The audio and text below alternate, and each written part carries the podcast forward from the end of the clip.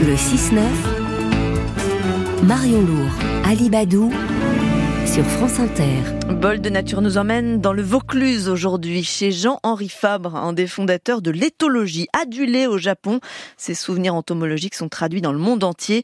Le naturaliste s'installa à 56 ans jusqu'à la fin de ses jours euh, à l'Armas en 1915, la terre en friche, pour y créer son laboratoire du vivant d'observation des insectes. Visite aujourd'hui avec Isabelle Glaise, directrice des jardins du Muséum national d'histoire naturelle. Alors c'est une curiosité très personnelle. Ah. C'est vrai qu'il est très complice de sa grand-mère, qui lui raconte beaucoup d'histoires, qui lui montre les choses de la nature et euh, qui lui donne peut-être un peu euh, de ce goût-là. Mais c'est un enfant euh, extrêmement curieux, extrêmement perspicace, qui se pose beaucoup de questions et surtout qui observe, qui observe et qui cherche à comprendre. Alors là, on sent bien qu'il y a une espèce de ligne de démarcation ou une frontière. Oui, donc en fait, c'est un jardin qui est extrêmement structuré. Et là, on a euh, une haie de laurier et on va passer d'un espace très soigné à un espace beaucoup plus sauvage. Et là, on entre dans la partie euh, d'observation expérimentale de Jean-Henri Fabre, mhm. son laboratoire de plein air qu'on appelle l'ARMAS. Donc là, on a. Donc la friche. Hein. La friche savante. Et du coup, avec euh, une garrigue, avec des végétaux locaux. Et puis là, un autre observatoire qui est euh, ce qu'on appelle un pourrissoir. Ah oui, parce qu'en fait, il s'intéressait aux insectes nécrophages, donc euh, qui se nourrissent de cadavres. Et, alors, ça lui servait à ça, donc. Euh... Oui, donc c'est une sorte de gamelle suspendue dans laquelle on mettait des, des cadavres de petits rongeurs, et ça lui permettait d'observer euh, les animaux. Donc, il donnait un sou aux enfants du village. pour avoir euh, de quoi alimenter ses insectes. Ah d'accord. Voilà, là on est plus dans une partie euh, beaucoup plus euh, provençale.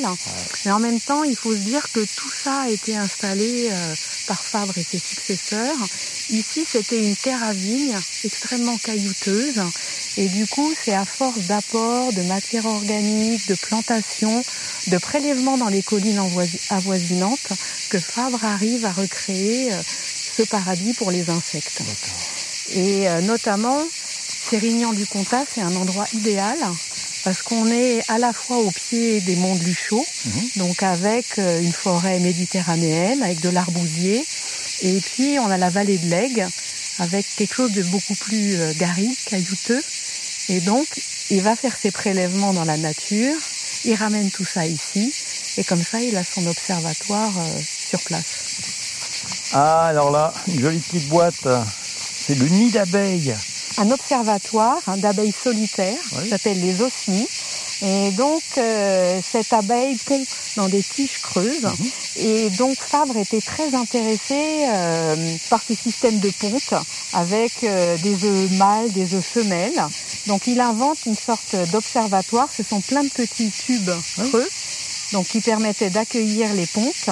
Et ensuite, il récupérait les pontes et il les remettait dans des tubes en verre pour étudier euh, dans son laboratoire. On ouvre. Ouh, bah, il y a du monde là-dedans. Ben oui. Voilà, donc tous les petits tubes. Alors, les tubes, c'est du bambou. Hein. Et hop, après, eh ben, les bêtes sont dedans. Ah oui, ça rentre, ça sort. Très bien. La suite de la visite et de l'histoire de Jean-Henri Fabre cet après-midi à 14h dans CO2 Mon Amour sur France Inter avec Denis Chessou.